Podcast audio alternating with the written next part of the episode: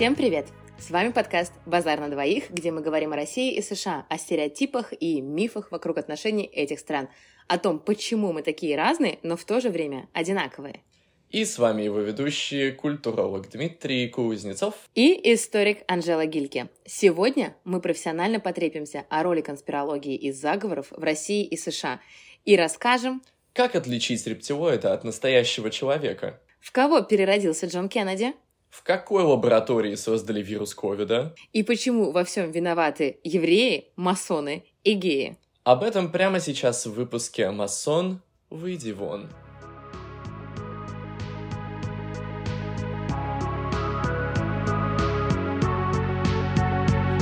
Вообще мы выбрали тему теории заговора не просто потому, что э, нас очень интересуют рептилоиды и есть ли действительно инопланетяне в зоне 51, а потому что она как-то логичным образом к нам пришла, исходя из предыдущей темы нашего выпуска про отношения России и США. Да, как раз мы подступились к холодной войне, и холодная война Uh, это, конечно, такой период, когда конспирологические теории появлялись просто как грибы после дождя.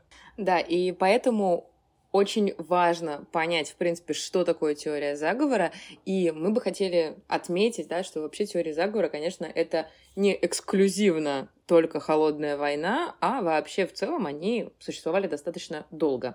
Но упор мы, естественно, сделаем на теориях заговора в 20 веке, потому что в 20 веке, конечно, расцвет приходится на все конспирологические теории. В связи с этим вопрос, можем ли мы зафиксировать какой-то момент в истории, когда вообще появляется такое понятие, как теория заговора? Вообще выражение «теория заговора» впервые появилось в 1881 году. Мы с вами как-то очень часто возвращаемся к этой дате, потому что в нашем первом выпуске мы о ней говорили. Это вот дата убийства Александра II.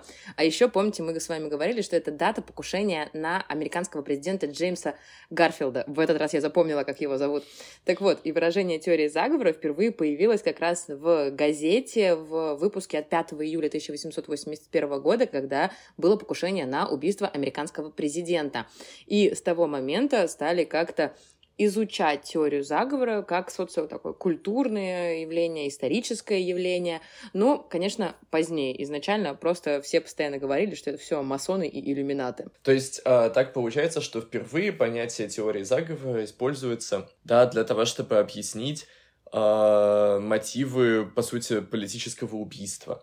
Э, интересно, что, несмотря на то, что мы говорили в прошлом выпуске о э, смерти даже таких людей, как Авраам Линкольн и Александр II, вот почему-то после их убийства, да, никто не начал говорить о конспирологических теориях, а вот э, после какого-то Джеймса Гарфилда, которого я даже не знаю, людей взволновало. Возможно, это было связано со временем, опять же, да, потому что в конце XIX века мы с вами об этом тоже, да, говорили, что в Соединенных Штатах начинается внутренний кризис, и очень часто в условиях какого-то кризиса начинается поиск врагов.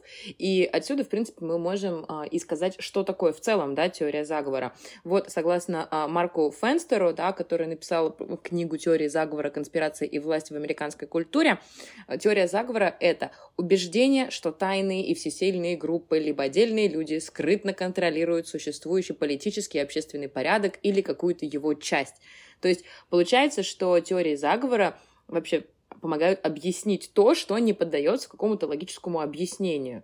И отсюда, например, даже сейчас в нашем обществе очень много разных э, теорий вокруг ситуации да, с Украиной, потому что люди пытаются таким образом найти себе утешение и какую-то логику как бы это ни было странно, потому что теория заговора чаще всего, конечно, это абсолютно не про логику, не про какие-то логические взаимосвязи, а про суеверие в целом. С одной стороны, да, с другой стороны, если мы говорим о том, что такое конспирологическое мышление, это как раз-таки такой тип сознания, который пытается найти логические связи абсолютно во всем.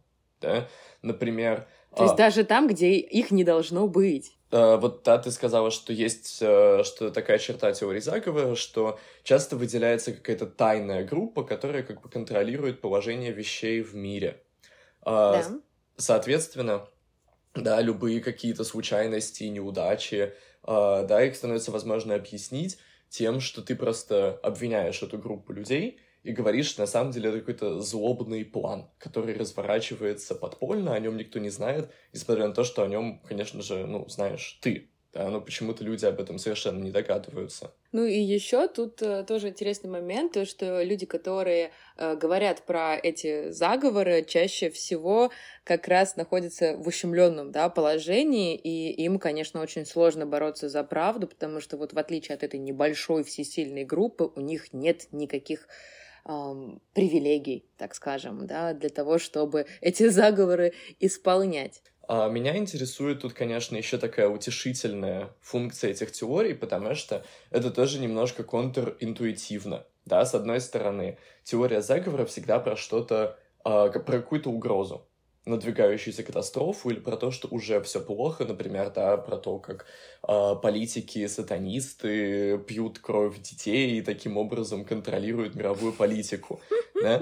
При этом люди находят в этом своеобразное утешение, да, потому что, может быть, психологически для людей в целом, да, ну, для всех нас сложно оставлять какие-то вещи абсолютно необъяснимыми. Если у вещей есть хотя бы какое-то злодейское объяснение, это уже лучше, чем признать, что на самом деле э, судьбой управляет хаос и случайность.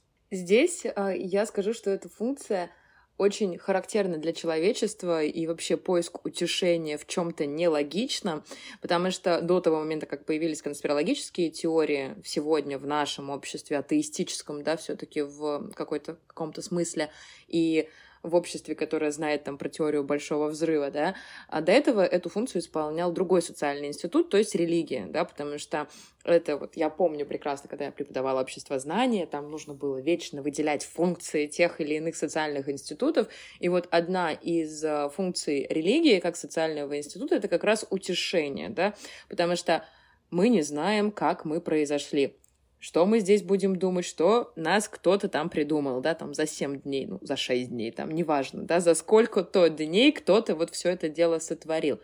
И, конечно, это успокаивает, потому что ты не постоянно думаешь, когда этот мир конечный, как он начинался, и э, почему так происходит, почему там люди болеют, да, сильно, почему кто-то умирает. Ты просто говоришь, что на все воля Божья. Это очень сильно утешает. И, наверное, сегодня в очень большом количестве людей, которые атеисты, например, да, утешают какие-то типологичные вещи в э, теории заговоров, э, как раз которые описываются. А, и, кстати, здесь есть еще, извини, что я перебила, здесь есть еще одна очень схожая черта между религией и теорией заговора, помимо утешительной функции, это то, что а, религия очень долгое время была основой для официальных и не очень, да, каких-то идеологических теорий. А, и потом в дальнейшем конспирологические теории тоже будут ложиться в основу каких-то идеологических кампаний в целом. То есть, например, в а, России, да, будет э, в 19, была в XIX веке там теория православия, самодержавия, народность, да, вот такая первая официальная э, политическая идеология нашего государства. И там как раз очень четко прослеживается связь религии с политикой, да, и с идеологией, то есть с тем, что насаждается общество. Ну, вообще, в целом, да, можно сказать, что любая монархия, по сути, европейская, исходит из религии, да, что так или иначе любой монарх в этой системе ценностей наделяется властью от Бога. Да, у монарха нет как бы власти у самого по себе, да, а э, власть э, императора или государя, она появляется таким божественным э, волеизъявлением, да, из-за этого Даром, есть же как да. бы Uh, ну, по сути, все религиозные обряды тоже связаны с властью, как там венчание на престол и... Помазание. Угу. Да. То есть э, в этом плане тоже даже вся монархия, по сути, является обусловленной религией в каком-то смысле. Тут, мне кажется, что можно провести интересную параллель между э, конспирологическими теориями и национальными мифами, да, как тоже такими ин- инструментами или источниками идеологии. Да. В этом плане мне хотелось бы немного опереться на книжку такого э, очень крутого американского культуролога, да, который занимается профессионально э, теориями заговора, которого зовут Элиот Беренштейн, и его книжка «Заговоры против России» вот вышла, э, мне кажется, в 2020 году. Э, в ней он э, очень интересно высказывает мысль, да, что э, любая идеология государственная, это определенного рода такой фантастический жанр, потому что мы воображаем прошлое, настоящее и будущее отдельно взятой страны в какой-то определенной повествовательной логике. Да? И мы придумываем историю про mm-hmm. эту страну, где эта страна оказывается главным героем. И вот в такой ситуации национальные мифы, да, они призваны объяснять логику успеха. Типа вот у нас все классно, потому что, да, вот мы такие. Например, э, в России, да, очень любят э, сравнивать вот какую-то особенную природу русского народа с землей на которой Россия находится, да, вот э, Россия щедрая душа, и вот что тоже русская душа, она такая широкая, там, и, что, знаешь, и такая э, э, экстремальная, да, с резкими перепадами, как вот такой русский климат mm-hmm. тоже, где может быть очень холодно и очень жарко, вот. А конспирологический... Ну, он нас и определяет, конечно. Ну, у меня очень сильно определяет климат, если честно, как довольно метеочувствительного человека противоположной стороне у нас есть конспирологические теории, которые объясняют не логику успеха, а логику неудачи, да, потому что такой прекрасной страной, в которой ты живешь, не может произойти ничего плохого просто так. Соответственно, опять-таки... В этом всегда, конечно, кто-то виноват, потому что признать э, свой провал и провал своего государства гораздо эмоционально сложнее, чем винить кого-то в этом. И я думаю, что все, кто посмотрит любой официальный канал, смогут убедиться в том, что обвинять других, конечно, гораздо тяжелее, чем признавать свои ошибки. Угу. Конечно. И вот э, конкретнее даже, если мы говорим про Россию и США, да, э, сколько теорий, да, существует в России о том, что евреи развалили Советский Союз, или агенты Америки разворовывают Россию через подставных политиков, да, угу. или что там евреи, ну, евреев, кстати, часто... Это не только для, это не только для России характерно, да, это вот почему-то очень многие, хотя, опять же, возможно, это нам очевидно, что есть такие какие-то конспирологические теории, теории заговора про то, что там евреи спаивают русских водкой, да, евреи там всех убивают как-то там, или кровь пускают вот эти ритуальные убийства. Не знаю, там дело врачей, которое на самом деле было направлено против врачей евреев, да, интеллигенции тоже при Сталине. А, но почему-то все равно в большинстве, согласись, э, когда говорят про там, какую-то нелюбовь, так скажем, да, к евреям, это все равно Гитлер и Холокост исключительно. А то, что разные легенды, связанные с евреями, городские, да, легенды в первую очередь, существовали практически во всех европейских странах и в Соединенных Штатах в том числе, да, то есть, ну, помимо Европы, да, и в США тоже, об этом как-то забывают. То есть вот как-то почему-то реально во всех странах существуют какие-то конспирологические теории о том, что евреи во всем виноваты. И это существует очень давно, потому что, например, мы можем вспомнить венецианского купца Шекспира, да, есть и ну, оригинальное произведение Шекспира, есть и, соответственно, э, фильм с Аль Пачино в главной роли, который как раз играет этого венецианского купца. А, еврея, вот, и там они, конечно, все предстают очень страшными людьми, которые не дают никому развиваться, всех губят. В этом плане, возможно, а, ну, можем сказать, что в Европе, по сути, Uh, да, еврейское население, которое было общинным, но при этом присутствовало практически во всех крупных городах, да, пока ну, против этого не вводились определенные меры, например, там, как черта оседлости в России, uh, всегда выступала таким очень удобным другим, да, как минимум по религиозному признаку.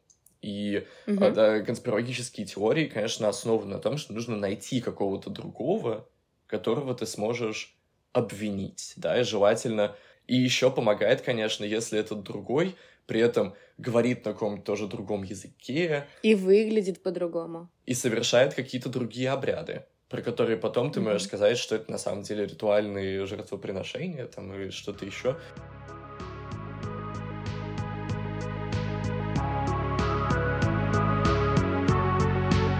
И вот как раз к нашей теме, и к России, и к Соединенным Штатам, можно сказать, что вот теория заговора в России примерно тогда вот с этим национальным мифом появилась еще в XVI веке, а в США в XVIII, ну, собственно, когда зародилось отдельное государство после войны за независимость. В России эта теория называется «Москва, Третий Рим», ее даже на ЕГЭ проходят. Мне интересно, помнишь ли ты что-то вот про Москву, Третий Рим? А, ну, я помню, что первый Рим — это Рим, второй Рим — это Константинополь, Три угу. Москва третий, а четвертому не бывать. А четвертому не бывать, да, абсолютно правильно. Ну, то есть Рим пал, вот, а Рим разорили вандалы, готы и все прочие. В 1453 году Константинополь пал, его захватили турки, опять другие, да еще из другой религии, да, плюс ко всему. Ну и все, логичным преемником является Москва. Москва Третий Рим, четвертому не бывать. Удивительный город, который стоит на холмах, который будет защищать всех православных, естественно, всех христиан, даже если понадобится, от турок, видимо. И а, плюс, а, естественно, это город, который будет заниматься и просвещением, и распространением веры, и станет а, наследником всей вот этой гигантской, многовековой, даже, я бы сказала, тысячелетней э, истории Византии. В США, на удивление, есть очень похожая тоже теория, которая называется «США. Город на холме». Слышала такой? А, нет, во-первых, почему США это город? Я не знаю. Я не знаю. Ну вот а, там говорится о том, ну, теория реально называется «Город на холме». Возможно, это связано с какими-нибудь первыми поселениями типа Джорджтауна, которые были на холме, хотя, конечно, какие холмы на восточном побережье. Но, тем не менее, да, это город на холме, который вот обосновался на этом холме, сидит хорошо и обороняется от внешних врагов, а, потому что эти внешние враги, то есть индейцы, а, то есть а, англичане, пытаются уничтожить богоизбранную, особенную державу. И здесь очень интересно, как две разных абсолютно страны в разное время приходят к одной и той же идее, да, то, что есть какая-то богоизбранность, да, и есть кто-то, кто хочет нас вот со всех сторон уничтожить. И религии-то тоже разные, потому что в России, да, в Москве это православие, а в США вот в рамках этой теории город на холме это протестанты, которые вот вынуждены были бежать от преследований из Европы в, э, на новый континент. И вот они говорят о том, что есть обязательно какой-то враг, который хочет уничтожить богоизбранную особенную державу. А, очень интересно, что в разных культурах, да, в разных религиях и среди разных народов параллельно развиваются такие похожие легенды. А, наверное, это будет хорошим поводом для нас, чтобы поговорить, как-то подытожить в целом, какие есть общие, да, такие инвариантные черты mm-hmm. у всех теорий заговора, которые их объединяют. А, и насчет богоизбранной нации, сейчас пока я помню, хотел вспомнить еще одну цитату из Беренштейна, где он говорит о том, что а, если французам, американцам или там, ну, там, немцам, условно говоря, читающим эту книгу, смешно представить, что русский национальный миф э, представляет Россию в центре истории, то им это смешно представить только потому, что их собственные национальные мифы представляют их страну в центре истории, что для них кажется абсолютной очевидной данностью. Обожаю, просто обожаю. Это, знаешь, как изучать учебники истории в разных странах, потому что когда я училась в университете, я это делала просто, на самом деле, ради интереса.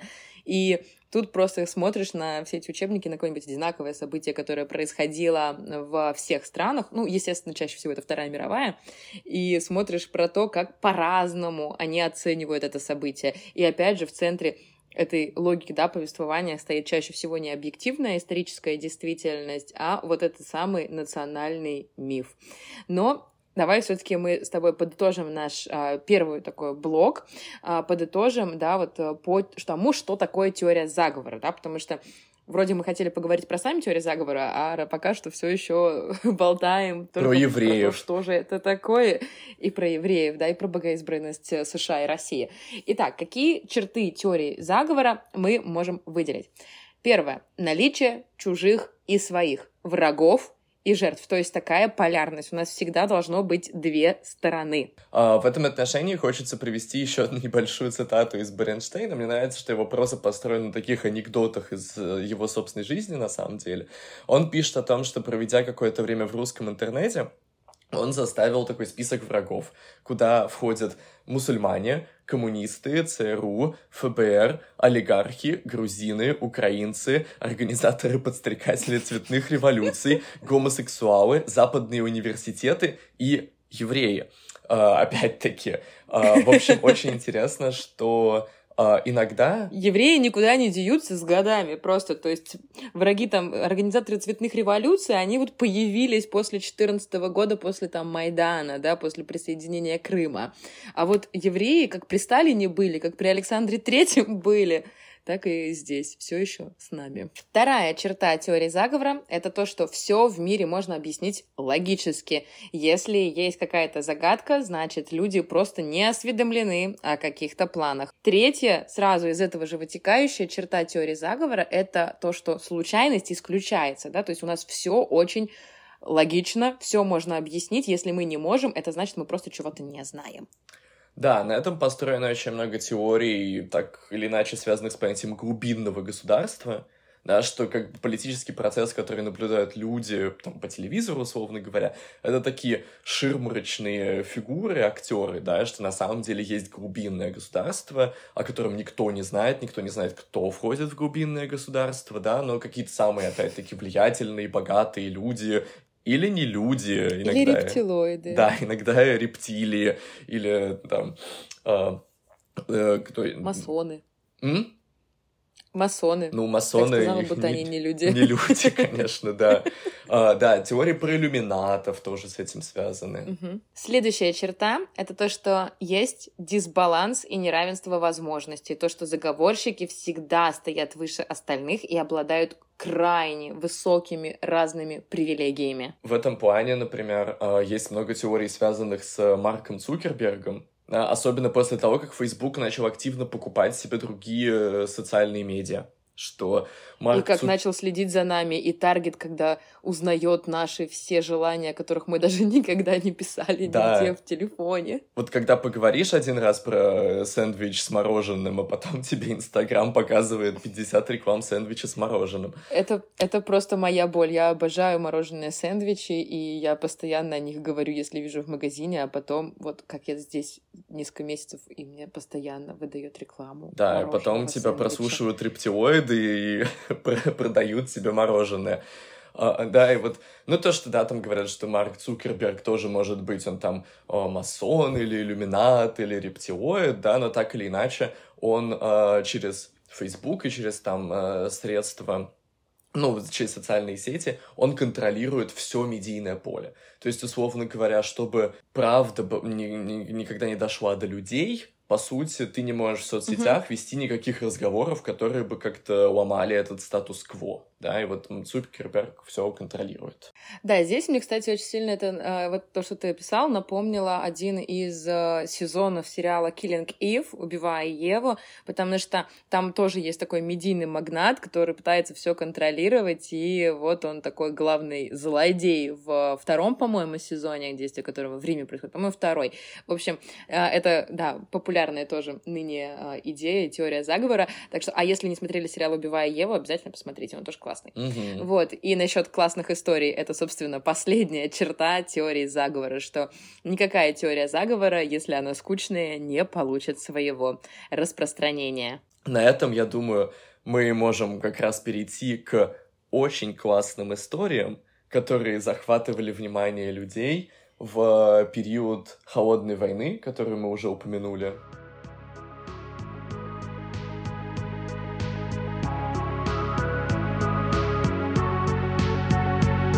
Мы уже говорили, конспирологические теории очень активно развиваются в периоды социального напряжения.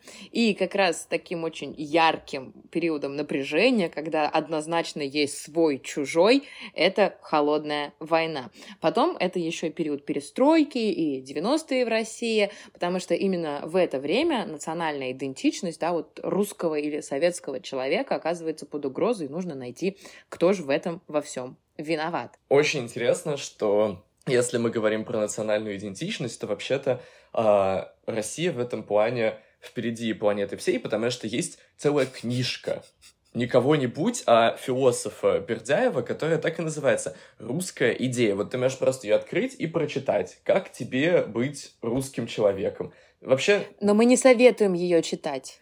А, ну, можно почитать. Только в исследовательских целях.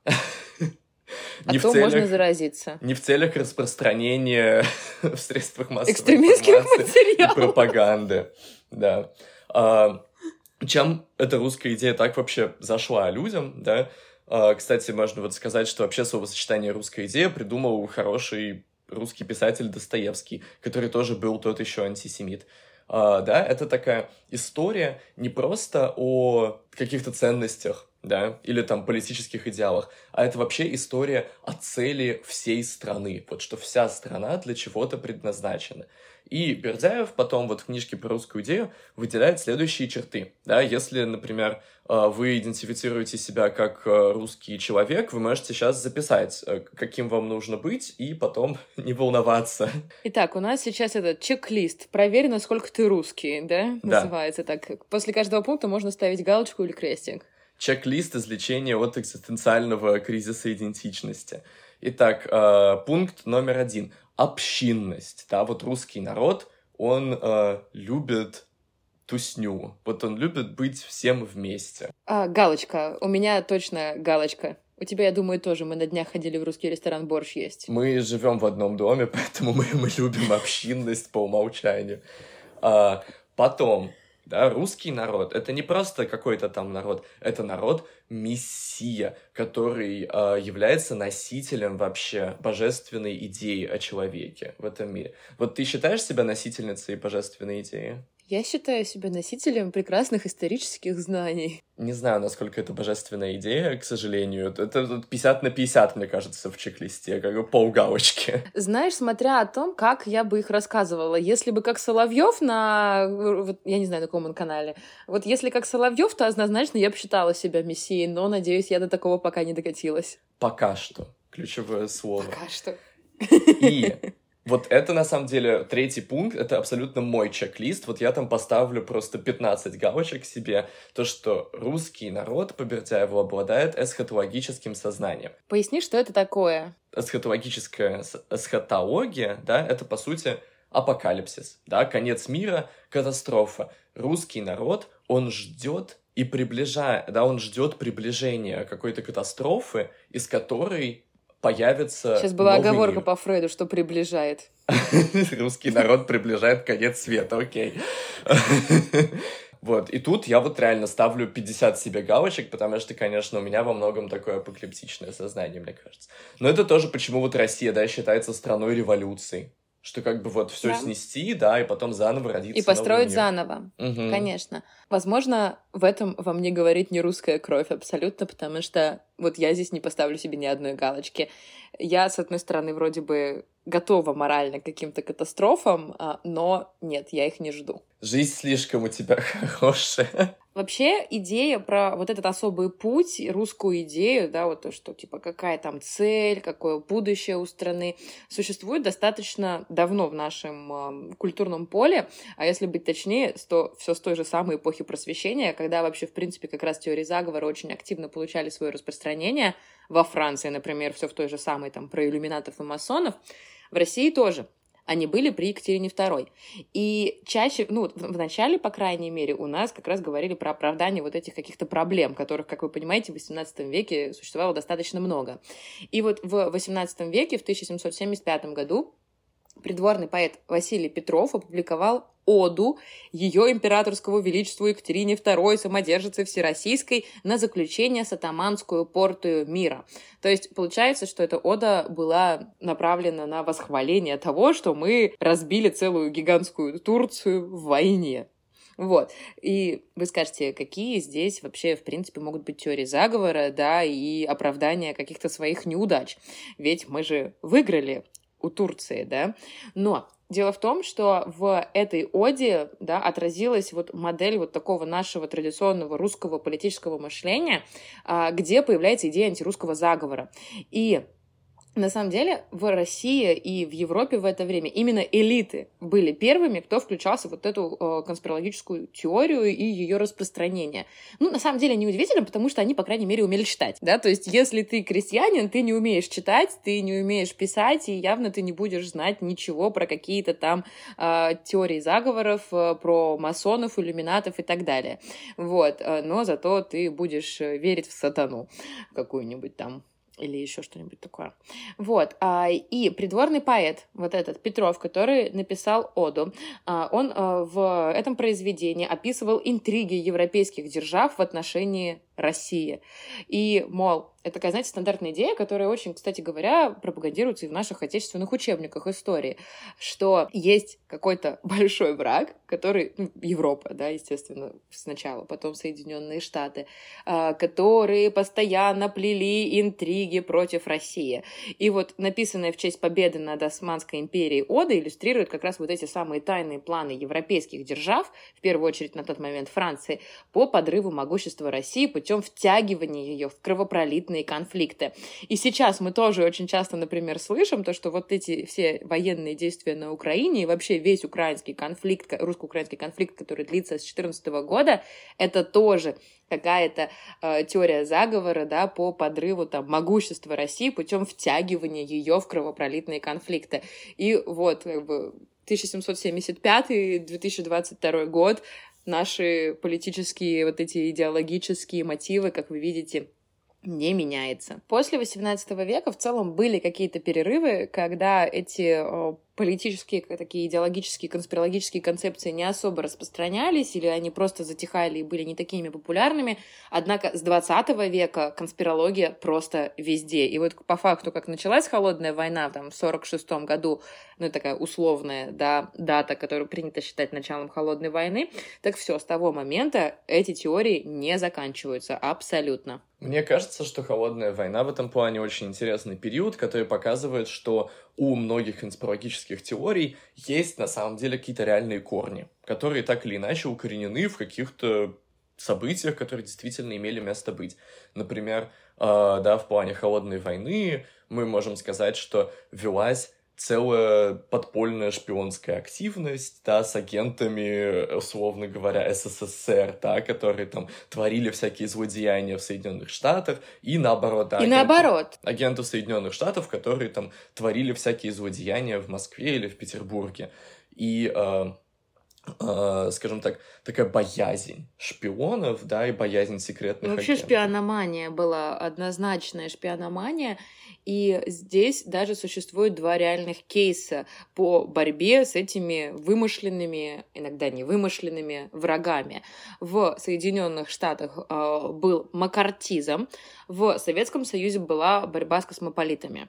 И то, и то — это такая политическая программа в обеих да, странах, направленная против недружественных элементов. Звучит очень знакомо, mm. да? Э, вот. Э, сегодня бы сказали против пятой колонны, наверное. Так вот, и получается, что э, макартизм да, это по имени государственного там деятеля э, Маккарти, э, который э, говорил о том, что вот коммунисты, они забрались в разные государственные органы Соединенных Штатов, да и вообще они очень много где, много где шпионов, давайте вычислять коммунистов. И по факту он объявил такую охоту на ведьм. В Советском Союзе боролись с космополитами, да, то есть э, с теми людьми, которые симпатизировали Западу. И, конечно, удивительно, как в этот список попала, например, Ахматова и Зощенко. А, ну, насколько я понимаю, все эти термины были максимально подвижными. Можно было как бы натянуть этот термин на то, что тебе было нужно, да, космополиты, или там до этого могли быть какие-нибудь формалисты, или троцкисты, и там кто угодно еще. А сегодня? Иногент моменты. Да. Папа, папа. Возможно, это придется вырезать.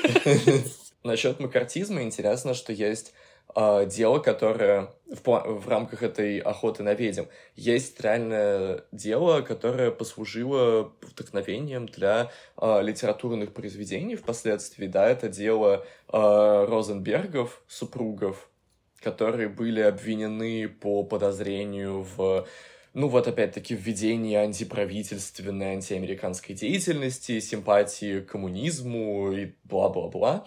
И они были убиты. То есть им э, это, э, это было невероятно громкое дело, потому что по такому вот э, в принципе, не особенно, опять-таки, доказанному обвинению в шпионаже и ведению подрывной деятельности людей приговорили к смертной казни, что даже для, там, 30-х годов в США это, в принципе, ну, это довольно из ряда вон выходящая вещь, да, если приговаривают mm-hmm. к смертной казни не за убийство, да, не за уголовное преступление какое-то. А, и потом, например, а, Этель Розенберг, да, жена, она получила себе вторую жизнь в культовой пьесе и впоследствии сериале «Ангелы в Америке», где она в виде призрака приходит к такому... Э, он адвокат или он политик, да, который умирает от СПИДа, и его приходят, как бы его последние дни, э, ему приходит видение, вот Этель Розенберг. Так, ну, смотри, да, это, конечно, все реальные истории. Мы знаем про то, какое гигантское количество репрессий было по отношению к космополитам в 30-е годы сначала, потом э, все-таки именно дело именно космополитов, это, конечно, послевоенное время, так называемый апогей сталинизма, да, с 45 по, 50, по 53 год. С макартизмом тоже есть реальные кейсы, но скажи, пожалуйста, ты же знаешь, и я тоже знаю, что помимо реальных каких-то таких историй, были абсолютно вымышленные фейки, которые распространялись только вот реально с целью дискриминации своего противника. В этом плане, я думаю, самый известный фейк, который просто знают все от мала до велика, от Жириновского до Задорнова, которые уже в могиле оба, к сожалению. А... Я хотела сказать по-другому, но ладно. в невырезанной, в необрезанной версии подкаст. А, да, а, план Далиса, конечно, который у нас на устах у как бы реальных политиков и деятелей культуры а, совершенно не в качестве да, конспирологические теории, а как бы люди об этом до сих пор говорят, как будто бы это что-то действительно вот существовало. И на самом деле мне вот сейчас очень интересно было бы провести какой-то опрос среди э, людей, не только там среди наших знакомых, а среди такой какой-нибудь рандомной выборки, э, и желательно людей там старшего поколения, да, кто, например, там не активно пользуется интернетом, и кто жил в то время, когда этот план Далласа распространяли. И вот реально очень интересно, насколько много людей до сих пор думают, то, что план Далласа существовал существует и, видимо, будет существовать. Вот. Но план Далласа, он, не, это он Россия. А в Соединенных Штатах был же тоже а при там план коммунистических революций, которые по факту друг друга дублируют, насколько я понимаю. Да, более того, у них даже в целом довольно похожие истории их обнаружения, условно говоря, потому что, э, да, это как бы это подделанные документы, э, план э, Далиса считается, что его обнаружили там что-то в 50-х или 60-х годах, да, в послевоенных годах. Вот, план коммунистических революций тоже, да, согласно байке вокруг него, был написан в 920-е, сразу после mm-hmm. революции, но опять-таки обнаружен только уже в 960-е или 50-е. Uh, то есть uh, еще интересно... Уже в холодную войну, конечно. Uh, интересно, что даже какие-то истории вокруг этих документов очень похожи, и, как ты уже сказала, и позиции в них в целом очень похожи. Да, например, если в плане коммунистических революций мы прочитаем о том, что нужно развращать молодежь через э, искусство и культуру, да, развращать молодежь Соединенных uh-huh. Штатов, естественно, то в плане Далиса точно так же уже будут развращать молодежь э, СССР через э, джаз и родину продаж. Да вообще через много что можно развращать советскую молодежь. На самом деле это и Кока-Кола, это и жвачки, это и музыка, это и э, распространяющаяся там поп-культура, которая была очень популярна, да, естественно, в это время. И помнишь ли ты, что послужило основой для плана Далласа? А, насколько я помню, это было какое-то реально существовавшее художественное произведение, но я не помню, какое конкретно. У плана Далласа, у плана Далласа есть э, литературные истоки, и считается, что это подборка фрагментов рома романа Иванова, который называется «Вечный зов». Сейчас вообще в, с 2016 года текст плана Далиса по уничтожению СССР, это его официальное полное название, включен в федеральный список экстремистских материалов. Но, тем не менее, его очень легко можно найти в интернете. Если очень хочется, почитайте. Но мы сказали, что это федеральный список экстремистских материалов. Да. В то время как э, план коммунистических революций, конечно, можно, в принципе, найти в свободном доступе. Поэтому, если вы очень боитесь гуглить э, план Далиса, то почитайте просто план коммунистических революций и немножко поменяйте, да, с плюса на минус какие-то высказывания. Например, если в плане коммунистических революций написано, что нужно разваливать США через э, антирелигиозную пропаганду, то, соответственно, в плане Далиса, мне кажется, наоборот, распространение наоборот. религии да. тоже как бы сводит советский угу. народ с э, правильной дорожки.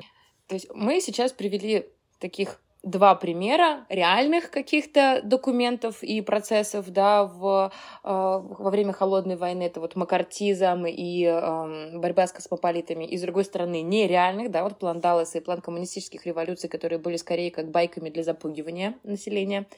И вот здесь с макартизмом, да, и с, борьбой э, с космополитами проявляется очень интересная э, такая особенность э, конспирологических теорий в э, период Холодной войны, потому что, с одной стороны, здесь борьба с внешним врагом, да, то есть это борьба с э, Соединенными Штатами, да, с влиянием Запада на твое государство, но, с другой стороны, здесь еще и борьба с внутренним врагом, с тем самым внутренним врагом, который имеет такой же паспорт, как у тебя, но мыслит по-другому.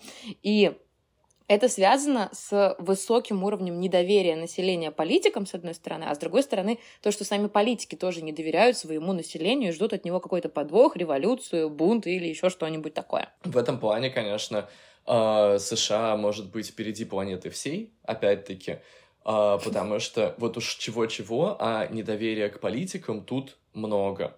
И я бы сказал, uh-huh. что, наверное, это одна из таких, ну, в целом, положительных черт какой-то американской политической культуры, да, такая э, в целом культура критики, да, э, поиска, может быть, подвохов в каких-то решениях, да, больших людей в Вашингтоне. Ну вот, если мы говорим о каких-то последних э, самых событиях, конечно, эпидемия ковида очень сильно сейчас вскрыла опять О, да. такое недоверие к государству, да, что, во-первых, Uh, да, люди говорили, что может COVID быть... Ковида не существует. Да, что это искусственно созданная эпидемия, Э, с помощью которой государство просто пытается получить тотальный контроль над э, телами да, своего населения. Mm-hmm. Соответственно, что вакцины, разработанные на секретных лабораториях Билла Гейтса, э, тоже на самом деле содержат в себе микрочипы, через которые будет осуществляться какой-то контроль mm-hmm. с помощью вышек э, 5G, которые в этот момент тоже активно строились. Но э, это все-таки теории, которые существуют сегодня. Давай мы, может быть, попробуем вспомнить какие-то все-таки исторические. Есть ли примеры исторические теории заговора как отражение недоверия к политикам в США? Я просто помню про теории заговора со стороны, ну, так, такие в Советском Союзе, например. Я могу привести примеры. Давай. В Советском Союзе теория заговора со стороны населения как таковые на самом деле не появлялись в целом. А, они существовали только в а, формате каких-то городских легенд потому что городские легенды — это какие-то байки, это какие-то анекдоты, это какие-то страшилки, которые распространялись, ну, вот, реально населением. А, и вот здесь, мне кажется, очень большое отличие советских и российских э, теорий заговора от американских. Потому что в Советском Союзе, как вот, например, эта история про космополитов или план Ал- Алина Далиса, они распространялись все-таки больше сверху. А в США они все-таки распространяются больше среди населения, да, вот, так скажем, они формируются и формулируются снизу, как про тот же самый, например, COVID, да, вот, вообще в Советском Союзе было очень большое количество разных городских легенд, и одна легенда более упорота, чем другая. У меня, конечно, есть там топ любимых, э, и, наверное, на первом самом месте, да, я начну с первого места, а, это, конечно, истории про гигантское полотенце с Мао Цзэдуном, которое было настолько прекрасным и красивым, что люди вешали его как ковер, а иногда это были и ковры тоже. Ну, то есть, кто мог позволить, покупал себе ковер с Мао Цзэдуном. То есть, вы можете вообще себе представить, чтобы вот у вас дома висел э, ковер с Мао Цзэдуном? Дим, вот как думаешь, у тебя мог бы висеть? С Мао Цзэдуном, я думаю, да, с современными политиками нет, потому что так это хотя бы сейчас какое-то более китчевое высказывание, Uh... Ну да, особенно если мы вспомним, что Мао и Энди Уорхол, да, писал.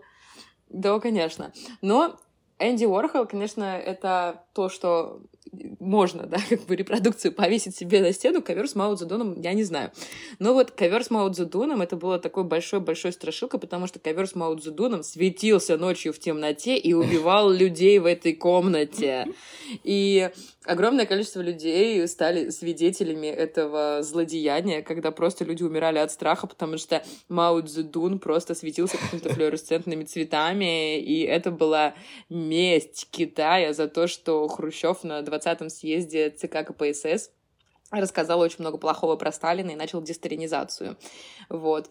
А еще есть, э, конечно, огромное количество разных городских легенд э, про то, что, про болезни вообще, про все про все сразу, и про СПИД, и про ОСПУ, и, про сифилис, и все они действуют по одному и тому же принципу, что Запад заражает нас всеми этими ужасными болезнями.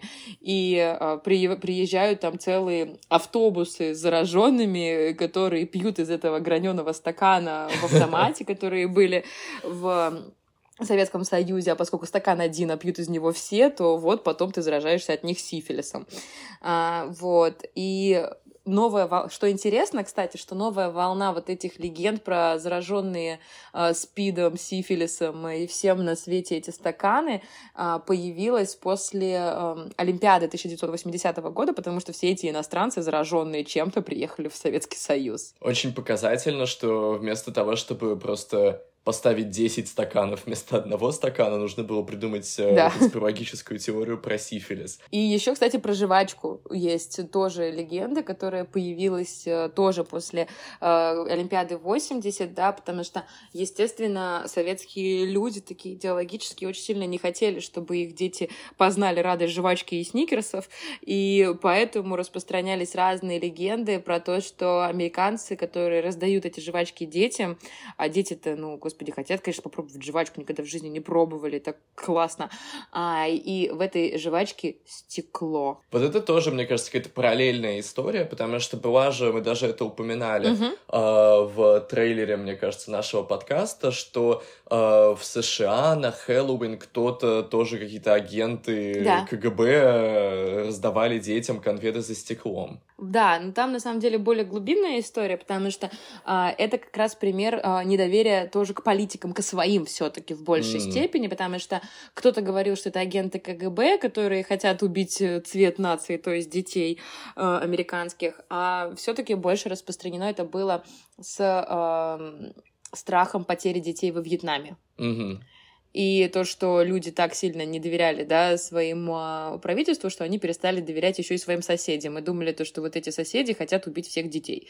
И поэтому конфеты на Хэллоуин тоже, там всякие вот эти сладости, угощения от людей, которых ты раньше как бы а, не боялся, от твоих ближайших там соседей на твоей улице, вот теперь это становится чем-то опасным. Ну вот, кстати, раз мы вернулись назад на нашего конька недоверия к правительству, были ли вообще до Советского Союза в российской истории какие-то прецеденты конспирологических теорий, связанных к, с недоверием определенным политикам, да, там, императорам, государям? Угу. Да, на самом деле было очень много разных городских легенд, э, которые распространялись ну, на всю страну, естественно, в данном случае. А, например, в истории Российской империи очень популярный, до сих пор об этом говорят, об этом даже в учебниках по истории пишут, а, что Петр Первый антихрист, да, потому что а, он плавил пушки, он плавил колокола в пушке, да, или то, что Петра Первого подменили, то, что Петр Первый из Великого посольства вернулся, конечно, совершенно другой человек, и это тоже интересный момент, потому что это такая борьба тоже двух э, политических э, идеологий в э, нашем государстве. У нас были славянофилы и западники. Одни говорили, что Петр классный, Петр молодец, пустил Россию по европейскому пути развития. Другие говорили, что нет, наоборот, он э, ушел от традиционного русского особого пути. И поэтому он антихрист, да, потому что его там подменили, и это какой-то тоже приехал агент Запада, который должен был разваливать Россию и э, лишать ее своего исконно русского пути. Аналогично тоже про подмену есть про Александра Первого, что Александр Первый на самом деле не умер, а просто задолбался и ушел в монахи. А, в этом плане очень интересно, что Uh, много теорий заговора, да, каких-то конспирологических настроений, которые сейчас популярны в США, это все очень современные явления да, явления нового времени, как, например, то, что mm-hmm. мы уже говорили про COVID. Есть ли еще какие-то в России популярные, более современные теории заговора? Я думаю, что, наверное, одна из самых популярных теорий заговора, потому что у нас все-таки нет доказательств э, к этой теории, это то, что ФСБ взрывает Россию. Э, всю Россию. Или как... Да, конечно, всю Россию. Ну, на самом деле нет. А, Все-таки а, вообще ФСБ взрывает Россию. А, это книга, большая книга а, Фельштинского историка и бывшего офицера КГБ Литвиненко, ага. а, которые рассказали в этой книге про то, что на самом деле вот эти взрывы домов, а, которые были в конце 90-х, это инсценировка ФСБ для того, чтобы э, сделать Путина президентом-героем, который спасает Россию от терроризма. Вот. И это страшная теория, абсолютно, которая имеет ряд подтверждений, но это такие подтверждения, которые проверить, к сожалению, там, кроме как поверить кому-то на слово, мы не можем. И там было много разных э, несостыковок, потому что вот а почему, да, вообще, в принципе, такая теория появилась? Потому что было много разных несостыковок. Плюс, опять же, кризис. Дома взрывали, это уже страшно. А, про, а до этого, за год до этого был 98 год, был дефолт, да, то есть люди находились в постоянном недоверии к правительству Ельцина, да, потом пришел Путин, а, и, и вот э, при нем вот эти несколько там взрывов, война в Чечне и теракты, да, там Дубровка в 2002, Беслан в 2004 году, и там было очень много несостыковок, которые люди уже в век доступа к информации начинают замечать очень активно. Например, Геннадий Селезнев, который был председателем Государственной Думы в то время, он сообщил о взрыве дома в Волгодонске за три дня до того момента, как дом взорвался. И поэтому очень, э, конечно, люди с подозрением отнеслись к его высказыванию, а потом через три дня дом в Волгодонске взорвался. То есть это было не как постфактум, а как такое э, предсказание, которое сбылось, либо просто уже реально, ну, как думают сторонники этой теории, уже знали, что это будет, ну, просто случайно ошиблись с датой. И получается, что как бы якобы, да, правительство использует трагедию для продвижения своей политической повестки а, для усиления своей собственной власти, потому что, ну вот, там, типа, Путин расправился с этими всеми террористами, начал войну в Чечне, да, для того, чтобы расправиться с террористами, выиграл, типа, войну в Чечне, да, и таким образом оправдывается насилие против граждан, да, и вот постепенно внедряется там авторитарное правление. Это вот такая вот теория, то, что вот ФСБ взрывает Россию. А, мне очень нравится эта теория, потому что она еще нам хорошо показывает то, почему вообще конспирологическое мышление может стать популярным. И почему в конспирологическом мышлении есть так или иначе какие-то зерна, странно это говорить, но определенной рациональности. Потому что если мы представим в общих чертах, да, может ли государство использовать человеческую трагедию для усиления собственного авторитета и контроля над населением? Конечно, с этим, мне кажется, вот просто в общих чертах согласиться очень много людей, да, с этим заявлением. Ну, потому что это правда. Ни одна война, например, не проходила без того, чтобы не усилить свое собственное влияние. Ну, или, по крайней мере, попытаться, особенно если вы выиграете в этой войне. И та же самая Вторая мировая, то бишь Великая Отечественная, да, для Советского Союза очень яркий тому пример. Апогей сталинизма начался после победы в этой войне, потому что начали усилять режим, пользуясь вот этой ситуации трагедии. И в этом плане, соответственно, становится очень логично, что, да, политики более современного времени могут использовать терроризм, да, и террористическую активность как э, определенный инструмент создания собственного имиджа ценой человеческих жизней. В этом плане, например, в США есть еще очень тоже Конечно. популярная конспирологическая теория, связанная с э, 11 сентября, да, когда угу. э, были взорваны а, Две башни близнецов. Да, в Нью-Йорке, в центре Нью-Йорка. торговый центр. Вот. Угу. Совершенно ужасным образом, да, в них просто врезалось а, два самолета. Управляя. И еще был один самолет, который направили в другие города. Там же было захвачено много самолетов. Но, конечно, все равно все в основном говорят всегда о Нью-Йорке. Да, потому ну это абсолютно шокировало весь мир, это шокирует до сих пор. Э, интересно. Потому что это еще было в прямом эфире практически. То есть я, например, я не знаю, как ты, но я очень хорошо помню этот день. То есть мне было, получается, так же тебе было так же, как... Ну, нам было обоим по, получается, 8 лет, потому что это 2001 год. Вот. Нам исполнилось там обоим в мае 8, да, получается, и вот в сентябре, 11 сентября 2001 года это произошло. И я помню новость, это было так страшно. Мы были на даче с бабушкой, мы смотрели вот эти ребящие новости э, по телевизору с антенной, э, и об этом говорили все было страшно куда-то ехать, было страшно ехать в город на электричке, просто потому что такого никогда до этого не было в таком масштабе. Угу.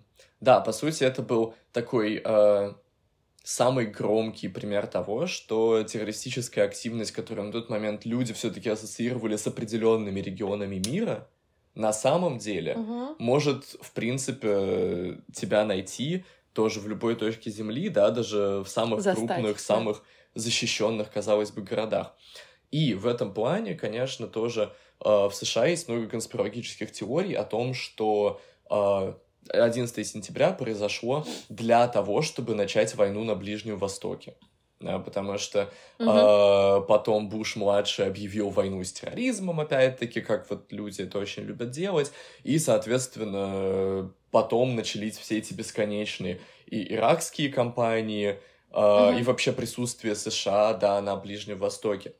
В связи с чем люди... Которая не заканчивается до сегодняшнего дня все еще, да. Да, Афгани... Афганистан, Ливия, угу. как бы это все более-менее Сирия, оттуда. Да. Сирия, опять-таки.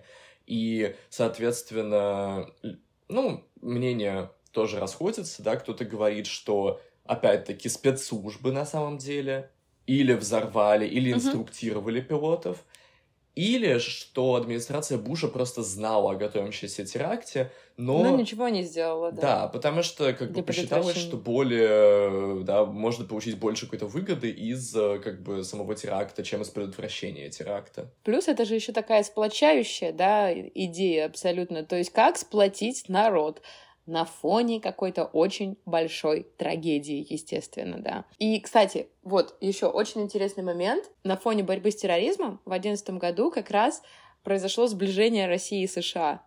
Потому что с одной стороны, у нас Путин, который борется с терроризмом внутри страны, да, где-то, потому что тоже там 99-й, потом Дубровка, да, 2002 Беслан 2004 и вот в 2001 году вот такая страшная, гигантская трагедия в Соединенных Штатах. И, кстати, вот насколько я знаю, а, могу ошибаться, но вроде не ошибаюсь, что Путин был первым президентом, который позвонил Бушу с соболезнованиями и с предложениями о помощи и а, какой-то гуманитарной поддержке. И с этого момента у нас началось какое-то небольшое сближение, которое, видите, теракты объединяют. Но ненадолго. Ну и завершая тему вот этих терактов, э, конечно, хочется еще упомянуть про так называемую операцию Голгофа. А, операция Голгофа — это якобы секретный план перестройки, который был придуман агентами КГБ. Типа теми же самыми, на самом деле, которые взрывают Россию. То есть вот есть ФСБ взрывает Россию, ФСБ это наследники, да, КГБ, а, и вот якобы это большая такая операция Голгофа по распаду Советского Союза, которая началась с Андропова. Ведь Андропов, э, вы, наверное, знаете, он а, был ну, генеральным секретарем Советского Союза, а вообще до этого момента он был главой КГБ. И вот, Дима, кто у нас самый знаменитый КГБшник сегодня? А, Владимир Владимирович Путин. Да, конечно. И вот операция Голгоф — это такая длинная, гигантская операция по развалу Советского Союза и по тай... это как бы тайный план силовиков по приводу к власти исключительно ФСБ и КГБ. И вот якобы это такая долгоиграющая история, которая вот началась с Андропова в 80-е да, годы, в 83-м и заканчивается взрывами, соответственно, и Дубровкой, и Бесланом для того, чтобы силовики укрепились э, в управлении государством. Да, перестройка состоялась, и перестройка — это как бы вот тоже один из, одна из составных частей этой операции Голгофа. Но там что-то пошло не так, и Ельцин пришел к власти, а Ельцин известный либерал и демократ, да, поэтому Конечно, надо было как-то от него избавиться, и вот получилось от него избавиться при помощи, э, при помощи Собчака и Путина. И, э, как обычно, спаивание русского народа. Да, естественно, как обычно, спаивание ну, русского народа, а еще э, благодаря разным тоже агентам, да, которые в рядах оппозиции были. Это тоже очень популярная теория которая, кстати, нас немножечко объединяет с Соединенными Штатами, потому что в Соединенных Штатах есть маньчжурский кандидат, это такое устойчивое выражение, которое а, объясняет, ну, показывает нам, типа, спящего агента, которого активируют в ключевой исторический момент. Ну, то есть такие засланные казачки, которые сидят в правительстве, но на самом деле вот они маньчжурские кандидаты. Ну, это немножко, конечно, из другой оперы, да, это из э, истории отношений США и Китая, но примерно понятно.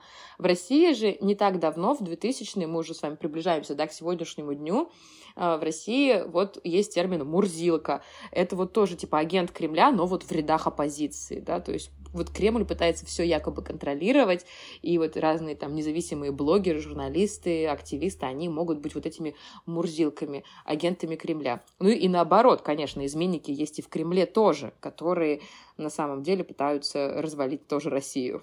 А, интересно, что мы так очень органично перешли к тому, что конспирологические теории во многом это не просто способы объяснения мира, но еще и своеобразные клубы по интересам которые так или иначе объединяют людей вокруг каких-то э, событий политической или культурной истории, да, которые э, их как-то лично задевают, трогают и волнуют.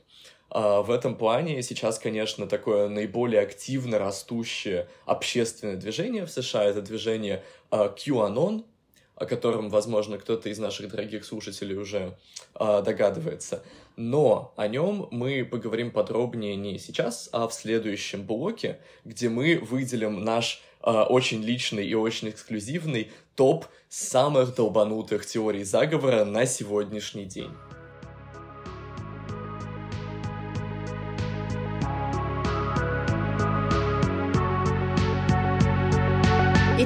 Переходим к последнему блоку нашего с вами сегодняшнего выпуска и хотим с вами обсудить и поделиться с вами топом долбанутых теорий заговора, которые существуют и по сегодняшний день. А, мы начнем с э, номера седьмого в нашем топ-7 теорий заговора. А, теория, которая сейчас очень популярна в Соединенных Штатах, это всем известные пресловутые русские хакеры. А, которые, как известно, не только помешали э, тому, чтобы Хиллари Клинтон была избрана первой женщиной-президентом Соединенных Штатов, но и вообще вмешиваются постоянно в американскую политику и э, с помощью Фейсбука и прочих социальных сетей влияют на мнение большинства. Э, это довольно интересная теория, которая на самом деле довольно скептически сейчас относятся и многие американцы, особенно в свете того, что русские хакеры становятся таким козлом отпущения, на который сваливают все как бы огрехи и провалы партии демократов. Никто не хочет подумать о том, что Хиллари Клинтон, возможно, один из самых э, неприятных людей, mm-hmm. которые сейчас ходят по планете Земля, и, может быть, в этом как бы была причина того, что ее ник- никто не избрал президентом. Да, и как бы опять-таки это история про поиск внешнего врага и конспирологическую теорию как теорию объяснения неудачи. Следующий в нашем топ-7 почетное шестое место. Это историческая такая достаточно теория заговора, которая до сих пор неразрешима. Это кто же убил Кеннеди? Я думаю, что большинство из вас знает, то, что Кеннеди был а, президентом да, Соединенных Штатов Америки, и его жизнь трагически оборвалась в Далласе во время его официальной поездки вместе с а, вице-президентом, вместе с его женой, да, Джеки Кеннеди, а, и его застрелили. И вот то, как его застрелили, вызывает очень большое количество споров по сегодняшний день, потому что он скончался от пулевого ранения. Но это пулевое ранение было очень странным, да, потому что там было несколько входных отверстий выходных, да, то есть у него была дырка в горле, была дырка в спине от пули, но убийца, которого официально нашли, да, и которого считается все-таки э, а, реальным исполнителем, по крайней мере, э, этого убийства, это Ли Харви Освальд. Он стрелял с здания там, библиотеки, которая условно находилась как бы сзади кортежа Кеннеди. То есть пуля должна была войти в спину. Но самое непонятное и самое странное, то, что эта пуля, которая входила в спину, почему-то в спине находится ниже, чем в горле. То есть какая-то волшебная пуля, которая прошла в спину, а потом пошла наверх и вышла в горле. Как так получилось? Не очень понятно, поэтому отсюда выходит куча разных теорий заговора о том, что убийца и стрелков на самом деле было несколько, то, что Ли Харви Освальд не реальный из убийцы Кеннеди, а лишь как бы козел отпущения, которого нашла специально организованная группа внутри ФСБ. Ой, ФСБ, ФБР. ФБР взрывает Россию. А, это, возможно, новая теория, которая когда-нибудь появится. Вот. Ну, в общем, а, внутри и ЦРУ, и ФБР были организованы специальные группы, которые должны были разведывать убийство Кеннеди но так ничего и не разведали. Поэтому появилось много разных теорий заговора, многие из которых кажутся совершенно э, невероятными. Например, то, что там причастны к убийству Кеннеди инопланетяне, рептилоиды. Э, естественно, самые популярные, конечно, это о причастности советской разведки, то бишь КГБ, да, на тот момент, которая существовала к убийству Кеннеди, и еще то, что это были разные кубинские террористы и революционеры, потому что именно в период президентства Кеннеди были проведены на Кубе очередные там цветные революции разнообразные, да, кубинские, латиноамериканские, и вот, возможно, они тоже были причастны. И что самое интересное, это очень неплохо а, коннектится с следующей uh, нашей теорией заговора в нашем топ-7. Это теория про зону 51. Значит, зона 51 — это реально существующая военная база Соединенных Штатов недалеко от Лас-Вегаса в штате Невада, где официально известно проводятся разные испытания. Но поскольку зона 51 существовала очень долгое время просто в мыслях и в разговорах американцев, а само правительство Соединенных Штатов отрицало ее существование вплоть там до 2000-х годов, то, естественно, вокруг нее появилось очень много разных легенд, что там испытывают не просто какие-то военные самолеты, а что там ставят опыты над пришельцами, теми самыми, которые, возможно, убили Кеннеди. И тут тоже интересный момент, что эта теория заговора, она частично отражается в а, с нашей советской какой-то историографии и вообще в мировой на самом деле, потому что до сих пор не все верят, то, что американцы высадились на Луну. И считается, что как раз в этой зоне 51 и произошла вот эта съемка, как Армстронг высаживается на Луну.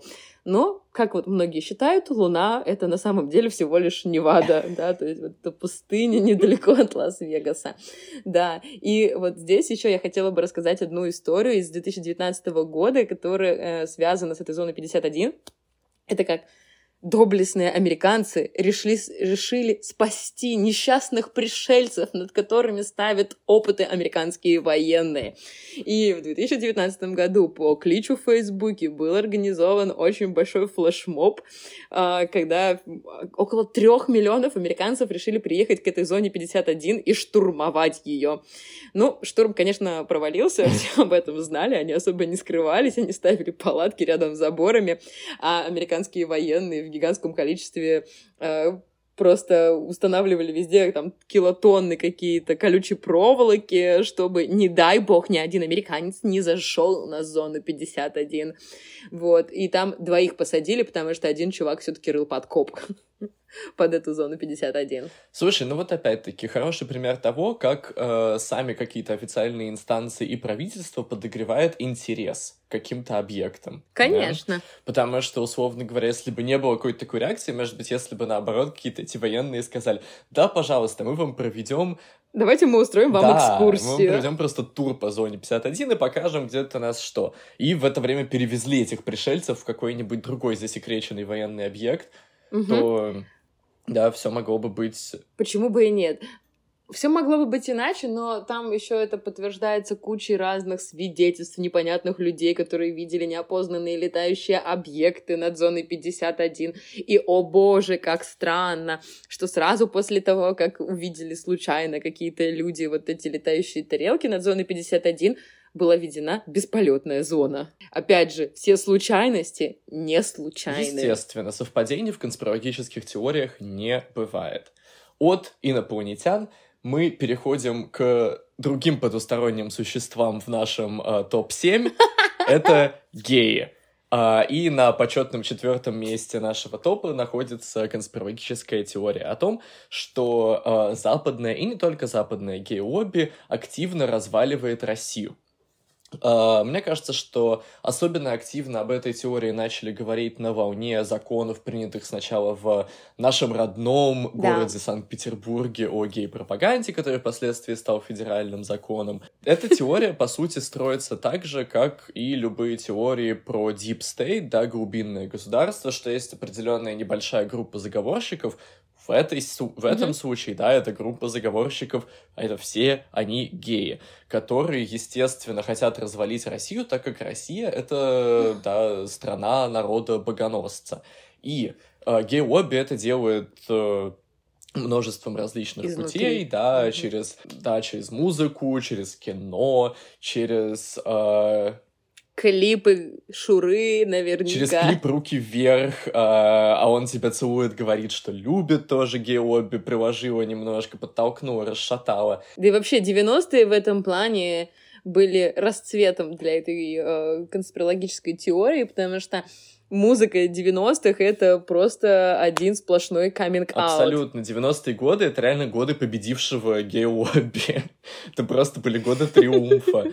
Не только, не только демократия, да, в виде Ельцина, но еще и гей-лобби. Возможно, именно из-за этого его так сильно не любят. Возможно. Потому что позволил всему вот этому ужасному, тлетворному развиваться в нашей стране. И, э, да, в этом плане была еще такая прекрасная женщина, э, Ирина, мне ее звали Ирина Бергсет из Норвегии, да, русская женщина, которая туда уехала, вышла замуж за какого-то норвежского мужика, а потом записывала какие-то шизофренические видео на ютубе о том, что э, норвежские политики в костюмах Путина приезжают в детские сады и насилуют детей. И что ювенальная юстиция — это такое, такая законодательная э, инициатива, которая придумана с целью изъятия детей из семей для того, чтобы их впоследствии перепродавать э, политикам-педофилам. На самом деле, ты вот сказал, что она была, а она все еще есть, потому что она, я вот загуглила mm-hmm. прямо сейчас, она все еще выдает просто потрясающие вещи.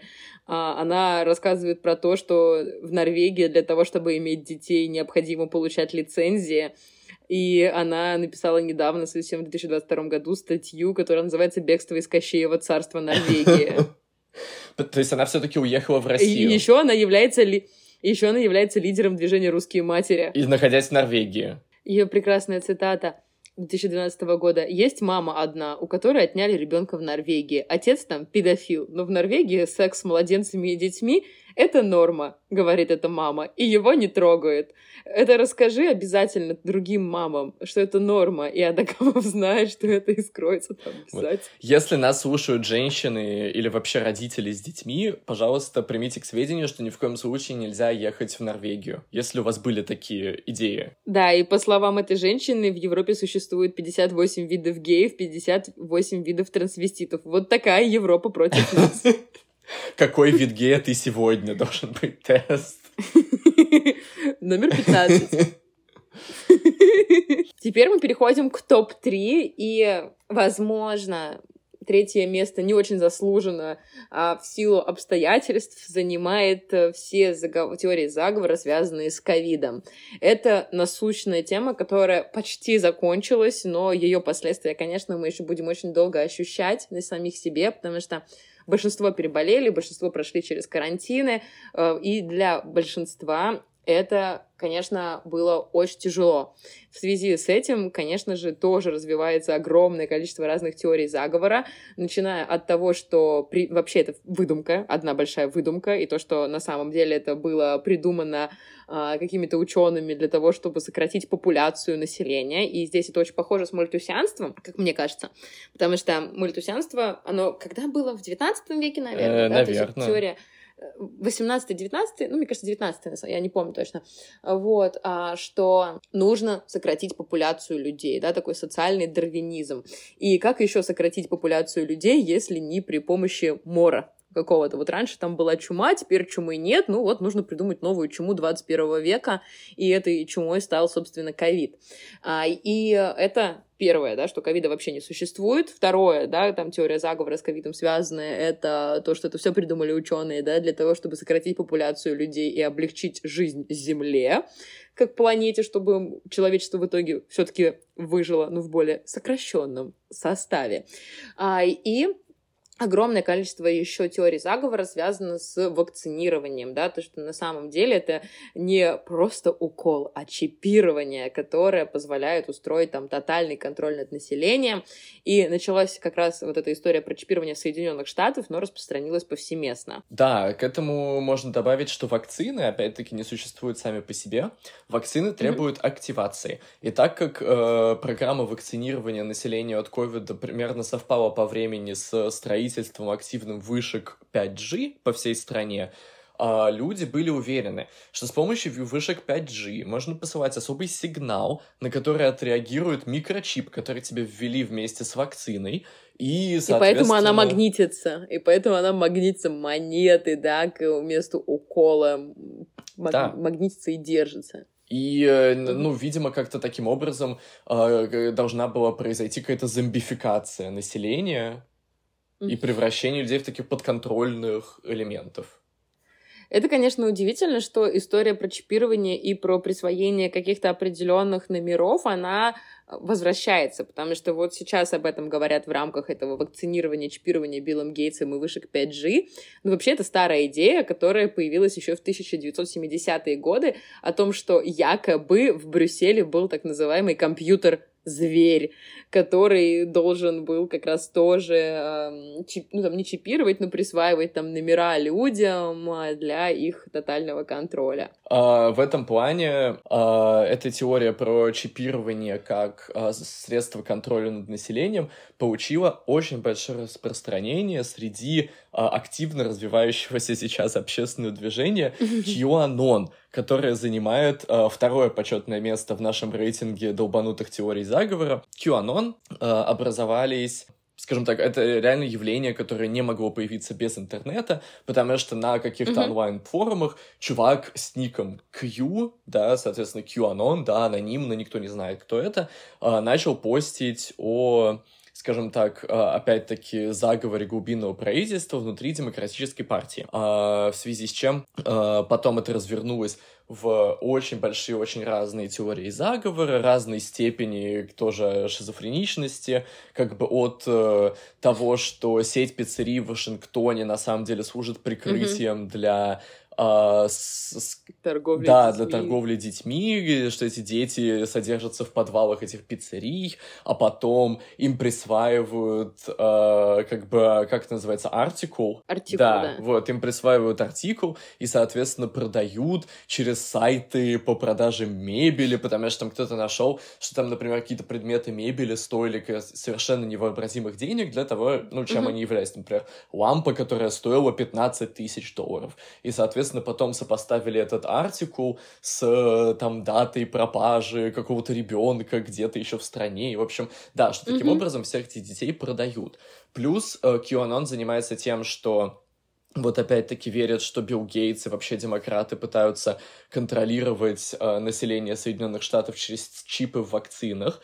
И как бы вот возвращая нас к пункту про убийство Кеннеди, ага. они еще очень любят. Да-да-да. Они очень любят, на самом деле, Кеннеди, и вот уже второй раз сейчас... И они ждут, да, они уже второй раз ждут, когда, наконец-таки, Кеннеди воскреснет. Да. И это, конечно, абсолютно удивительная история про то, как сторонники Кьюанона приезжают в Даллас на ту самую улицу, где был застрелен Кеннеди, в годовщину этого события, и ждут, что вот прямо сейчас Кеннеди как как Мессия вернется.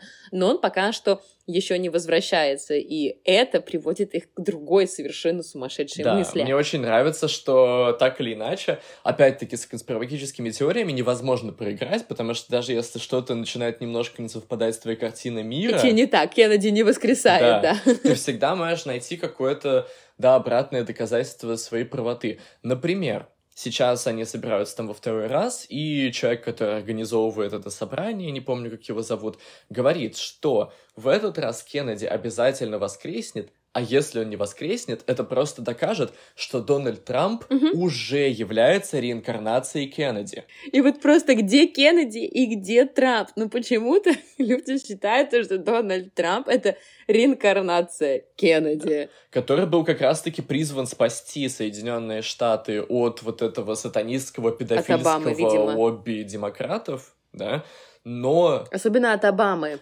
Э, который, как мы выяснили, является, во-первых, мусульманином, во-вторых, э, сатанистом, э, а еще геем, э, социалистом и Геем. антихристом в одном лице. А еще он из Кении. И сепаратист, ну то есть как бы комбо.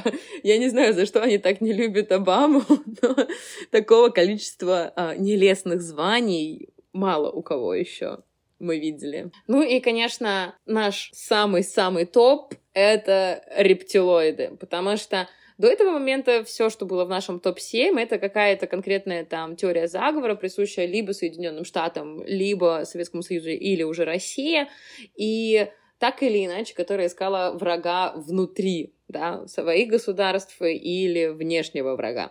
Рептилоиды в этом плане побеждают всех, потому что рептилоиды, они против всех, и они вообще непонятно откуда взялись. А, ну, во-первых, а, я хочу тебя поправить, Анжела. Понятно, откуда взялись рептилоиды, потому что рептилоиды вообще-то, если ты не знал, они, да, взялись с, планеты Нибиру, а, да, и есть... Какой на галактике? Про галактику я не помню, но я помню, что это определенная раса пришельцев, которые называются Анунаки. И Анунаки, так как они рептилии, они нуждаются в большом запасе тепла. Их планета остывает. И понятно, чтобы что, да, обогреть целую планету... Но рептилии же хладнокровные. Да, соответственно, им нужно получать тепло из э, каких-то окружающих э, элементов, типа там от Солнца. А Солнце у них тоже остывает. Да, вот их какая-то звезда. Ага. И поэтому они, значит, летают по всей галактике и высасывают золото из разных планет, чтобы этим золотом отопить собственную умирающую планету. А, соответственно, а, рептилоиды, да, они обладают способностями к изменению внешности. И поэтому Билл Гейтс рептилоид, конечно, и Марк Цукерберг рептилоид, и Кеннеди рептилоид. Возможно, Путин рептилоид. Ну, в принципе, Марк Цукерберг реально выглядит как ящерица, поэтому я бы не был сильно удивлен. У него такой довольно, знаешь, такой холодок в глазах, довольно нечеловеческий. А, и да, они как бы таким образом вписываются в разные структуры, да, которые управляют финансовыми потоками, чтобы собрать угу. все золото в свои руки, и потом, когда... Золото партии. И, и золото партии, и золото Рейха, в общем, все, все мы знаем, куда делать угу. все это золото, и вы забрали рептилоиды с планеты Нибиру. Ну вот, вот видишь, мы теперь, мы, мы, мне кажется, раскрыли очень большой мировой заговор, да, который существует в российской историографии на протяжении всего существования Российской Федерации, то есть лет 30. И есть же вот эта теория, что вместе с перестройкой пропало золото партии. Теперь мы знаем, куда она пропала. Надеюсь, что вам было так же, как и нам, интересно узнавать про рептилоидов, про зону 51, про геолобби, евреев и масонов. И на этом мы заканчиваем выпуск. Если у вас есть какие-то любимые теории заговора, любимые конспирологические теории, которые мы не упомянули в этом выпуске, мы будем очень рады узнать о них, поэтому пишите нам, пишите нам в Инстаграм, пишите нам в личные сообщения, в общем, везде, где нас допишетесь, Рассказывайте про ваши любимые теории заговора. Время выпуска нашего все-таки ограничено, осветить все мы, к сожалению, не можем. Помимо того, что вы можете нам написать, вы еще можете на нас подписаться. И не только на наш аккаунт в Инстаграме или на наш подкаст в Apple Podcast или Spotify, или где еще вы слушаете подкасты, но и на нашем Патреоне или на Бусти для рублевых русских карт. Это будет супер приятная для нас поддержка, потому что мы тратим очень много угу. энергии и самих себя на создание этого подкаста. И если в следующий раз, когда мы пойдем записывать эпизод и сможем выпить кофе за ваши кровно нажитые деньги, мы скажем вам ментальное спасибо и вообще создадим, наверное, даже больше и лучше еще да. контента для вас. Конечно. Да, потому что на Патреоне и на Бусти вы можете подписаться на разные слоты. Они совершенно небольшие, начиная там от 3 долларов и 300 рублей.